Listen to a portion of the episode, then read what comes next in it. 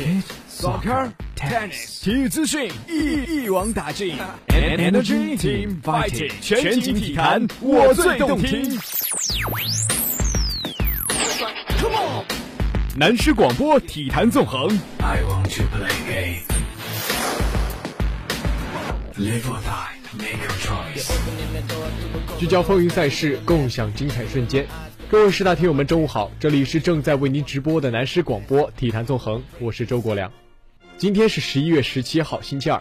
在上周末，也就是十一月十三号，全世界人们的心都被法国巴黎的特大恐怖爆炸枪击事件所牵动，而恐怖袭击也涉及到了一场法国与德国足球友谊赛。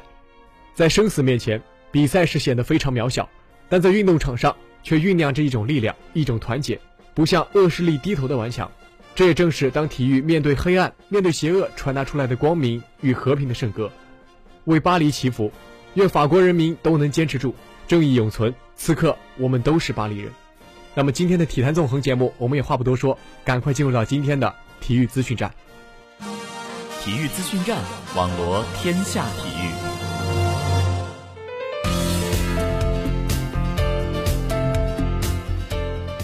体育资讯站。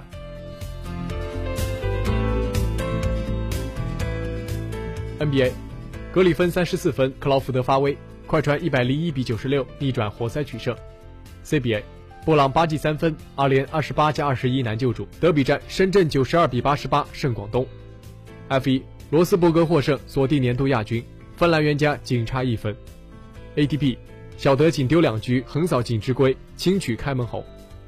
足球，贝克汉姆慈善赛众星云集，小贝父子同场竞技成亮点。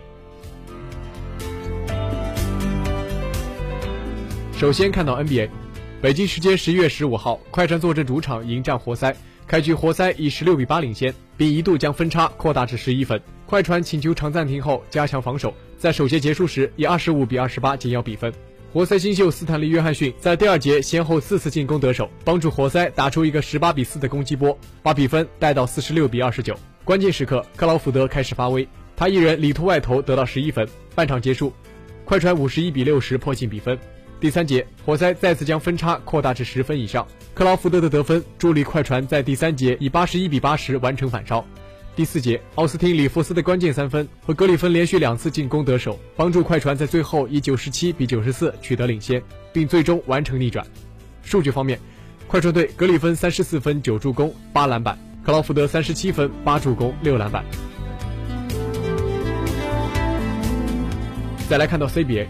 北京时间十一月十五号，CBA 常规赛第六轮迎来广东德比，深圳队主场迎战广东。首节，广东队以六比零开局，接着布朗连续四次三分命中，打出十二比二的得分高潮，帮助深圳队反超比分。次节比赛，深圳队以四比零开局，将领先优势扩大到两位数，广东队一度将分差缩小至五分，而布朗又是连续的三记三分，深圳队扩大优势。本节末段，广东队连下五分。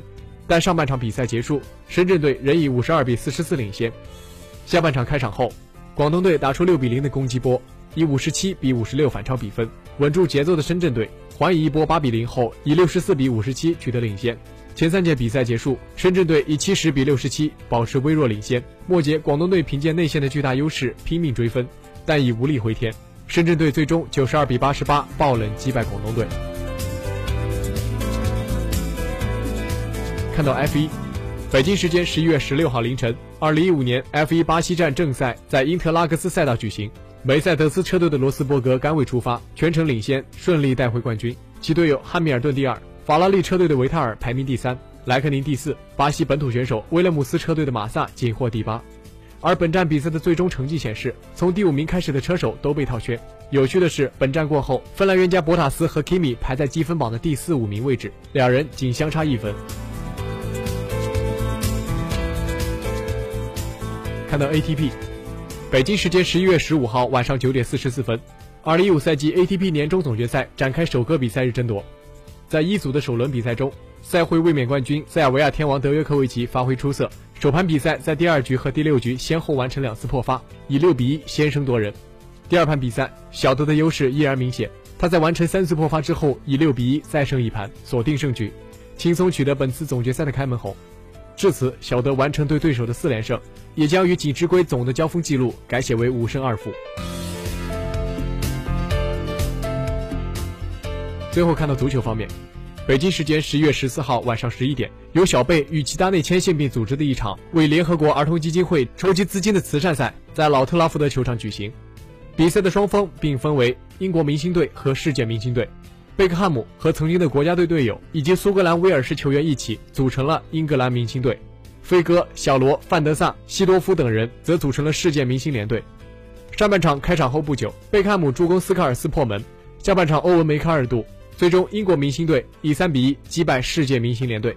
小贝父子在比赛最后同场竞技，成为比赛最大亮点。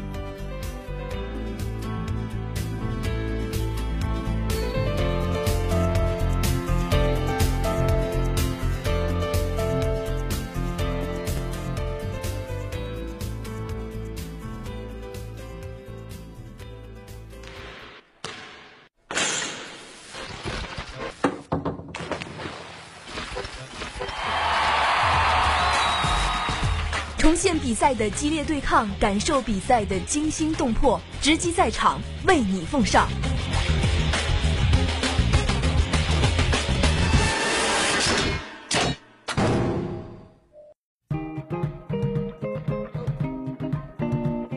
体坛纵横正在进行，下面进入今天的直击赛场。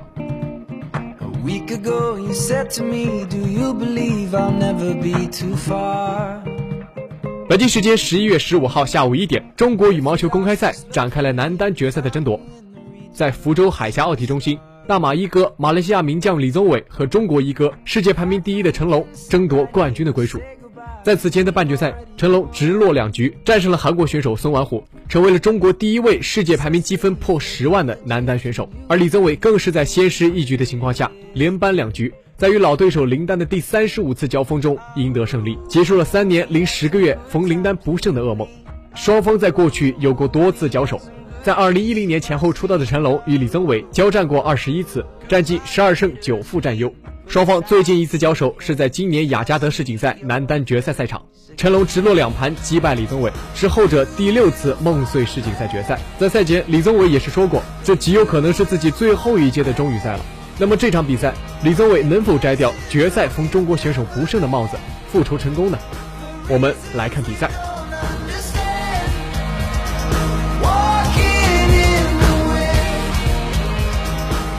在开场后，成龙使用惯用的防守反击战术，使得李宗伟迅速进入到状态。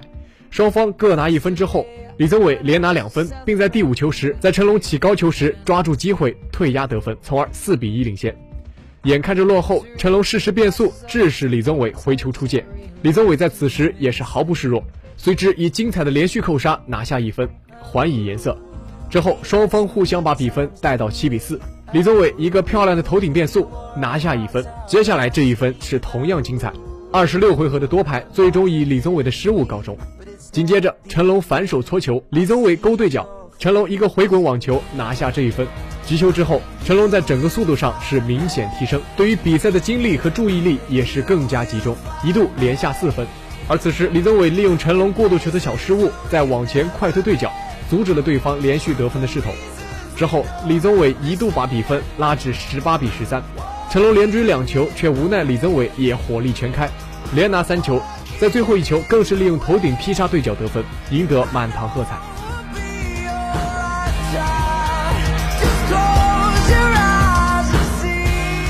那么应该说啊，双方在上半场都是有不俗的表现。不过成龙在开场使用防守反击战术，从而起速较慢；而李宗伟则一直保持着高速度，进攻占比较多。与林丹限制李宗伟的底线，用左手将球送至李宗伟的正手相比，成龙的限制以头顶为主。但成龙一直过于依靠推球压制李宗伟，而先推球再搓网的打法却没有收获很好的效果，反而导致李宗伟的抓推得分率很高。那么总的来说呢，李宗伟表现的是更好。但是年龄的限制也使得他在成龙的多拍对决中略显吃力。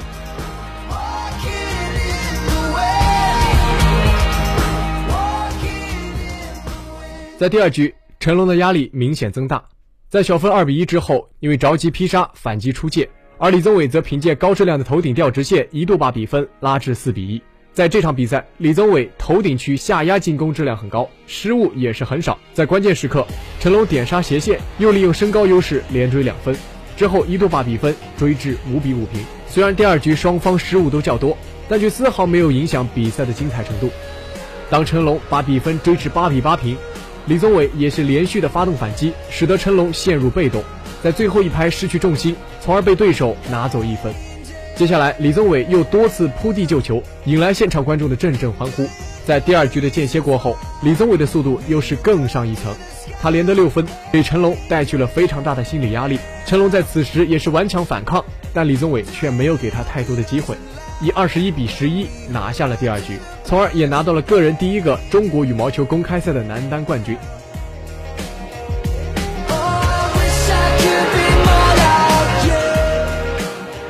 在拿下胜利之后，李宗伟吐着舌头庆祝首夺中国公开赛桂冠，还握拳接受现场观众的欢呼。其实啊，在比赛之前，羽毛球的业内人士几乎都没人看好李宗伟，李永波教练则更是表态，成龙赢下李宗伟没有任何的悬念。不过，看来李宗伟在卸下了包袱之后，整个状态都得到了很好的发挥，而成龙则显得压力太大，状态不佳。所以呢，我们也希望成龙能够卸下包袱，轻松上阵，打好明年的奥运会。当然了，也希望一直为了冠军梦想坚持战斗在赛场上的拿督李宗伟，能够在他的职业生涯晚期拿到更多的冠军。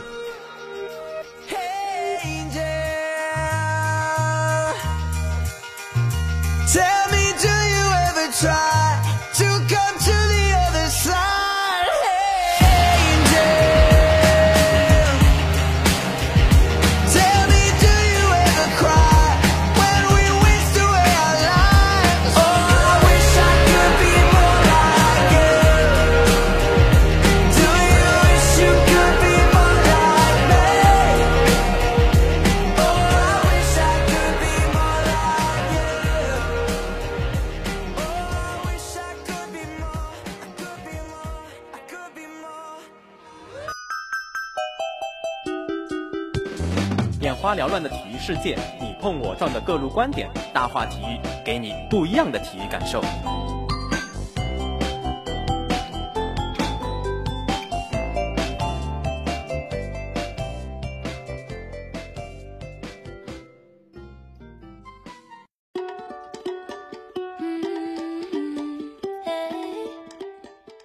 体坛纵横正在进行，下面进入今天的大话体育。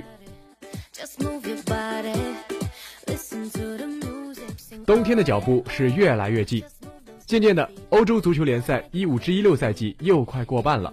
在近半个赛季里啊，我们看着英超多雄争冠，德甲拜仁一骑绝尘，多特蒙德穷追不舍。但是啊，关于世界第一联赛的西甲，半年来我们似乎看的的确太少。本赛季初，PPTV 官方宣布买断国内西甲转播权，随之呢，央视则宣布新赛季将不再转播西甲。这将意味着国内球迷想要看西甲直播比赛，只有 PPTV 网络转播这一条途径。那么这将导致了西甲在国内关注度的下降。不过下周的一场西甲比赛势必将把全世界足球迷的眼球牢牢抓住。下周日的凌晨，也就是北京时间十一月二十二号凌晨一点十五分，西甲第十二轮将迎来西班牙国家德比战。积分榜榜首的巴萨将做客伯纳乌大战死敌皇马，世纪大战一触即发。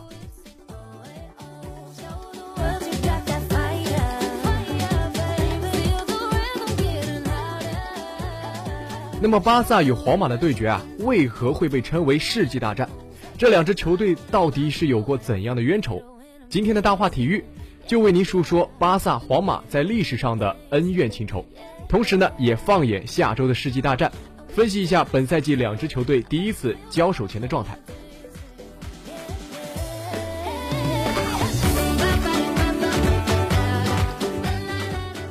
说到皇马与巴萨的恩怨，要从两队所在的地域和历史说起。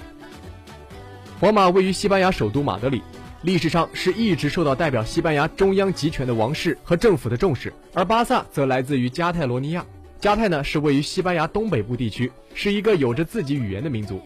历史上曾经一直要求能够获得高度的自治权，近期呢更是因为独立的问题而闹得轰轰烈烈。因此啊，可以说巴萨和皇马的比赛不仅仅是体育竞技的意义，也暗含着一种加特罗尼亚人对卡斯蒂利亚人的不满与挑战。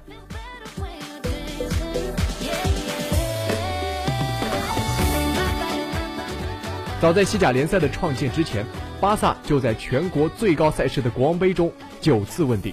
然而呢，巴萨在国王杯中的独大让西班牙的掌权者们大为不满，尤其是当巴萨在一九零二年凭借外籍球员的帮助，三比一击败了皇马，双方的仇恨之果就此埋下。历史上两队最早的大规模冲突发生在一九一六年的国王杯半决赛，附加赛首场以争议点球取胜的皇马，客场被巴萨四比零击败。赛后呢，巴萨球迷对于皇马球员发起了攻击。从那以后啊，两队的交锋就再也没有摆脱过争议和骚乱。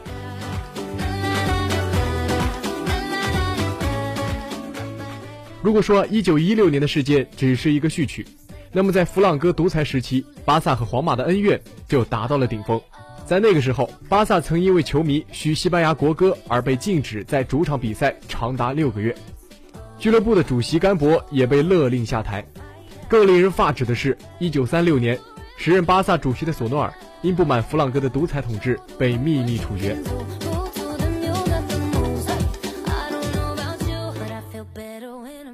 在西班牙的内战期间，自由之都巴塞罗那作为反皇党革命政府的首都，坚持到了最后。巴塞罗那足球队从此便成为了国家的敌对方。一九四三年，巴萨与皇马会师国王杯决赛，皇马客场零比三告负，这让身为皇马球迷的弗朗哥气愤不已。次回合转战伯纳乌。弗朗哥下令军队将诺坎普球场团团包围，以此威胁远在马德里的巴萨全队。最终，巴萨全队迫于无奈，以一比十一的离奇比分败于皇马。事后，巴萨会员也被强制解散。在和平年代，巴萨与皇马的纷争也是从未减少，不过更多是表现在了足球上。一九四五年，巴萨夺回了阔别已久的联赛冠军。在一九五二与一九五三年完成两连冠之后，巴萨六度登顶，成为当时西甲夺冠最多的俱乐部。而皇马也在一九五三至五四赛季到一九六九至七零赛季的十七个年头里，十二次西甲称王。上世纪七十年代，皇马六度称雄，而巴萨仅在一九七三至七四赛季夺冠。八十年代，加泰人眼看着死敌五度登顶。长时间的积累终于在九十年代初期爆发，在教父克鲁伊夫的率领下重夺西甲冠军。一九九二与一九九三年两度在联赛最后一轮逆转皇马夺冠，更是成为了惊世妙笔。在那三个赛季，西甲只有红蓝两种颜色。而进入到新世纪，齐达内、罗纳尔多、贝克汉姆等巨星相继加盟皇马，球队在主席弗罗伦蒂诺的带领下。致力打造出豪华至极的银河战舰，而巴萨直到零四至零五赛季才以梦二之名再一次宣告回归。那么之后的故事呢，就是大家所熟知的了。瓜迪奥拉带领着巴萨开始了他承诺的美妙旅行。零九年，梅西和巴萨闪耀欧洲，而 C 罗则转会至皇马。从此，这两人的对决也成为了六年来国家德比的最大看点之一。在一零年，穆里尼奥加盟皇马，也是大大提升了皇马的竞技水平。在他的执教期间，巴萨与皇马赛场内外的敌对情绪达到了顶峰。瓜迪奥拉走后，巴萨一度难以向前，皇马则在安切洛蒂的带领下重登欧洲之巅。一年之后，恩里克入驻巴萨，带领巴萨在上赛季豪取三冠王。如今，马竞在西蒙尼的带领下崛起，其余西甲球队也时有惊艳表现。但是，巴萨与皇马的竞争仍然是这些年。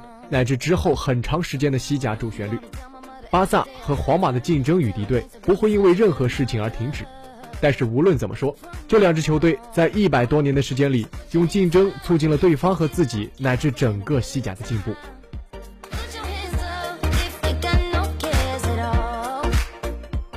最后再来看回将在伯纳乌打响的这场国家德比。上轮比赛之前，贝尼特斯的皇马饱受赞誉。他们是欧洲五大联赛唯一没有输球的球队，强大的板凳深度让人望尘莫及。在西甲，他们只丢了四球，丢球数也是最低。除了进攻火力有点不足，这支皇马几乎是找不到缺点。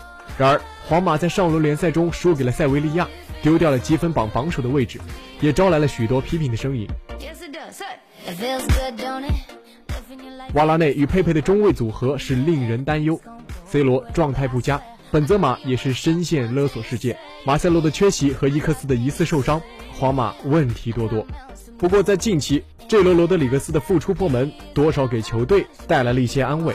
而拉莫斯坚持打完德比再做手术，在精神和竞技水平上都给了球队带来非常大的帮助。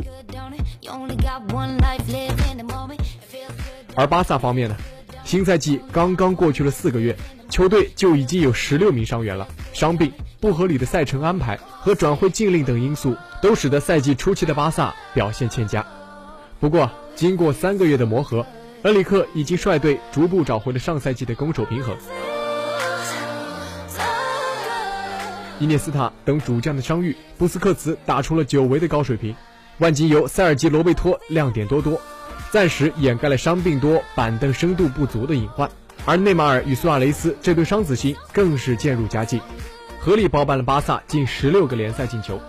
最新消息也显示，梅西可能会在国家德比替补出场，这无疑会为巴萨打了一剂强心针。刚刚伤愈的梅西，或许身体状况还没有达到国家德比这样高强度比赛的水准。与其冒着大险打这样一场就积分而言无关痛痒的比赛，不如更加注重自己的健康。还有就是在比赛的前一周，恰逢是非法比赛周，与皇马只有七名球员被征召相比，巴萨有十名球员被召，征程更要比皇马多上四万多千米。非法病毒来袭，巴萨也是要为此做好准备。不过，无论赛前双方的状态如何，如此重量级又具特殊意义的比赛，相信双方都会全力以赴，给我们带来最精彩的表现。下周末，让我们一起聚焦伯纳乌，感受世纪大战的惊心动魄。